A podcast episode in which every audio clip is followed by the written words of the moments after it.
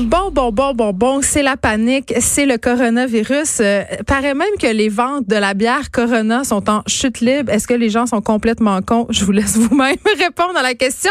Mais quand même, ça a une incidence sur les marchés boursiers. Les marchés boursiers nord-américains sont en difficulté. Je pense que hier, c'était la journée la plus noire depuis le crash de 2008. J'en parle avec Sébastien Lavoie, économiste en chef à la Banque Laurentienne. Monsieur Lavoie, bienvenue aux effrontés. Bonjour à tous. Euh, bon, je l'ai dit hier, c'était la journée, euh, Mhm. on pourrait-tu dire journée noire? Semaine noire, en fait. Semaine noire? Oui. OK, parce que moi, je veux qu'on explique aux auditeurs euh, la différence, en fait, entre les impacts euh, du corona et la crise des, de liquidités, là, parce que c'est pas tellement... En tout cas, c'est compliqué. Allez-y, Oui. expliquez-nous. Ben, c'est sûr que euh, ce qui se passe présentement, c'est, une situation vraiment inhabituelle. Là, oui. Qu'un virus ait un impact aussi négatif sur l'économie et les marchés. Mm. Euh, il faut retourner à des épisodes vraiment catastrophiques euh, comme la grippe, la grippe espagnole ou des choses comme ça. La plupart des épidémies, normalement, ça dure quelques mois, quelques semaines, puis on n'en parle plus, puis tout le monde euh, continue leur activité, leur petit train-train quotidien. Cette fois-ci, ce qui arrive, c'est que euh, ben, toute la chaîne de montage au niveau mondial est très intégrée. Euh, il y a une perte de confiance au niveau des activités qu'on veut faire.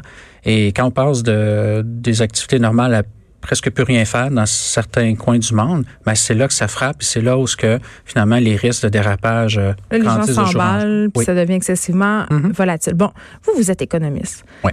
Est-ce que, comme économiste, vous faites des genres de petits guesses théoriques? là? Savez-vous ce qui s'en vient? Mhm. Essayez-vous de savoir? Que- comment ça marche? C'est sûr qu'on est dans un point où je peux pas avoir une grande certitude sur ce qui va arriver dans les prochaines semaines. J'ai pas de ferme vraiment euh, scénario avec lequel travailler.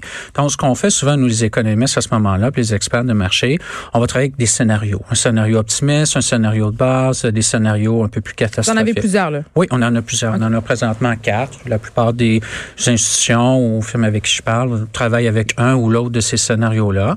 Euh, et euh, je voudrais que la, la première bonne chose qu'on peut se dire, euh, la nouvelle enco- encourageante en tant qu'économiste, on va regarder les données évidemment. Puis On, voit- que le nombre de cas en Chine augmente encore, mais il augmente moins vite. Donc, Il y a moins de morts aussi. Exactement. Donc, euh, c'est déjà, euh, euh, ça peut laisser présager, on ne le sait pas, peut-être que le sommet au niveau du nombre de cas est en train d'arriver en Chine. Mais ce qui se passe, et c'est pour ça que les marchés ont beaucoup de difficultés cette semaine, c'est qu'on voit que ça se répand et qu'à ce moment-là, ça peut amener euh, des arrêts de- d'usines, euh, des gens qui vont rester à la maison plutôt que d'aller dans les magasins, euh, le tourisme évidemment baisse, donc il y a des effets de répercussion Hmm. euh, dans, en Europe dans des maillons faibles déjà du monde comme l'Italie, qui ça allait pas très bien. Même chose en Iran, où il y a une crise évidemment euh, politique et sociale là-bas. Mhm. Et là, on commence à en parler un peu plus aux États-Unis. hein. Donc, euh, euh, Là, les gens capotent. Et, tu sais, Ouais. Moi, je regardais ça aller là, sur les médias sociaux. Là. Faut-tu que je vende? Qu'est-ce qu'il faut que je fasse? Les gens, ils Ouais. sont vraiment en train de paniquer Ouais. et faire un peu n'importe quoi. Là. Ben, On en- attend. Qu'est-ce qu'on fait? Ben, c'est sûr que euh, lundi, une journée, on perd 1000 points, c'était peut-être pas assez. Ça faisait pas assez mal, dans le guillemets. Ça faisait pas assez mal dans le ventre. Peut-être le mieux, là. l'investisseur. Peut-être le mieux, c'est de Ouais. pas regarder, d'attendre. non, il faut quand même s'informer, mais avec des scénarios, se dire que ben si on trouve que les marchés ont- sont beaucoup repliés cette semaine, ben, à ce moment-là, ça, ça crée une opportunité pour certains qui pensent que, supposons, au mois, à la fin mars, dans un mois, tout va être contenu et qu'à ce moment-là, euh, les entreprises vont être capables de dégager euh, des bénéfices euh, plus tard cette année. Mm. Qu'à ce moment-là, ça aurait été, je ne pas une tempête dans un verre d'eau, parce qu'il y a quand même des morts, il y a des choses importantes, Ouais, mais euh, ça pourrait s'avérer temporaire dans, dans le scénario de base sur lequel on travaille euh, présentement et de se dire que euh, on va trouver un moyen de de de, euh, de- de- d'arrêter si on veut là, la, la saignée non non seulement au niveau des marchés mais surtout euh, d'arrêter à faire à faire en sorte que le virus d'un point de vue médical prenne de l'expansion c'est à ce moment-là que les investisseurs vont mieux respirer et que les marchés boursiers vont se repla- replacer jusqu'à un certain point. Que vous avez fait exprès pour faire le jeu, le jeu de mots, ils vont mieux respirer? Euh, ouais, des fois on, dit comme dis ça. bravo. Oui, mais des, fois- des- ben, on dit aussi à, la blague que en, en termes de politique publique, il y a pas, euh, euh, c'est pas en baissant les taux d'intérêt que ça, ça, ça fait une, une, une, une médecine euh, vraiment efficace. Hein? parce que le virus, euh, le virus, lui, il ne sait pas que les taux d'intérêt baissent ou que les gouvernements mettent des mesures fiscales pour essayer d'alléger le tout. Et le problème, en tant qu'économiste, c'est le suivant.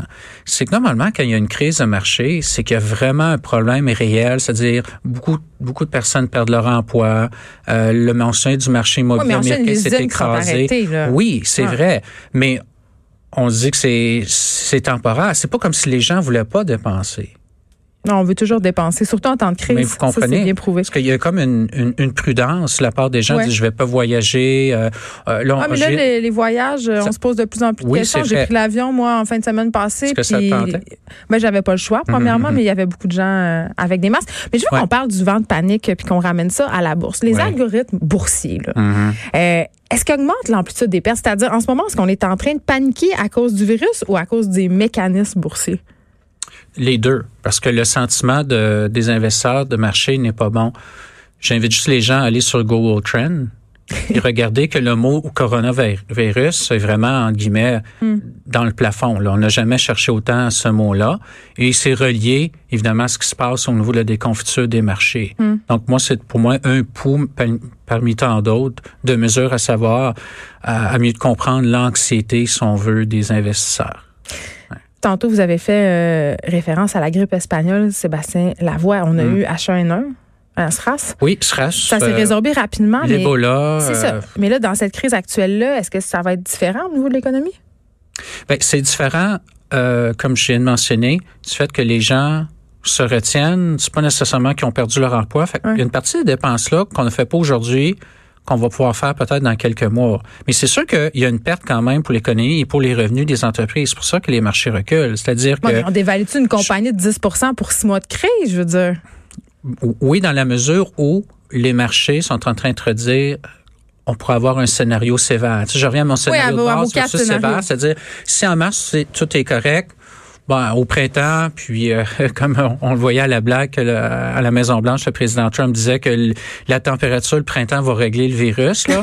Euh, bon, ça c'est un scénario de base, mais euh, en même temps, s'il y a une propagation puis il n'y a pas de contagion, c'est là que l'effet de deuxième homme, la vague sur l'économie frappe, parce qu'à quelque part, le recul des marchés ou le fait que ces entreprises ont de la difficulté à se financer, les revenus sont pas là, on commence à abolir des postes, pas de façon temporaire, mais permanente, hmm. là, la crise va être réelle. Et c'est ça que le marché attribue, anticipe, ben, hmm. ou, attribue, je dirais, une probabilité que ce scénario-là très sévère euh, arrive, ce qui n'était pas le cas, évidemment, il y a à peine une semaine.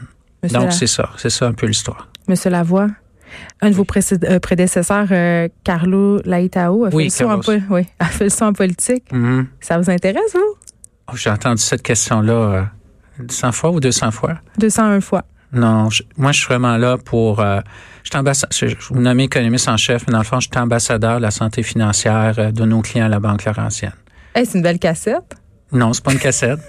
mais c'est un peu ça. On, on est là pour... Vous un bon politicien. Ah, peut-être.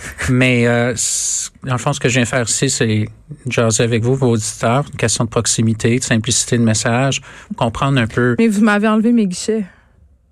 Ah. Mais de moi, c'est moins de gens qui utilisent les guichets. C'est pour ça que le nombre de guichets est en baisse au Canada dans toutes J'ai hâte, à mon J'ai hâte à mon application mobile. Oui. Pas au site web mobile, à l'application. Ah, ben, je viendrai vous m'en parler. Oui, ça va plaisir. Sébastien Labois, merci.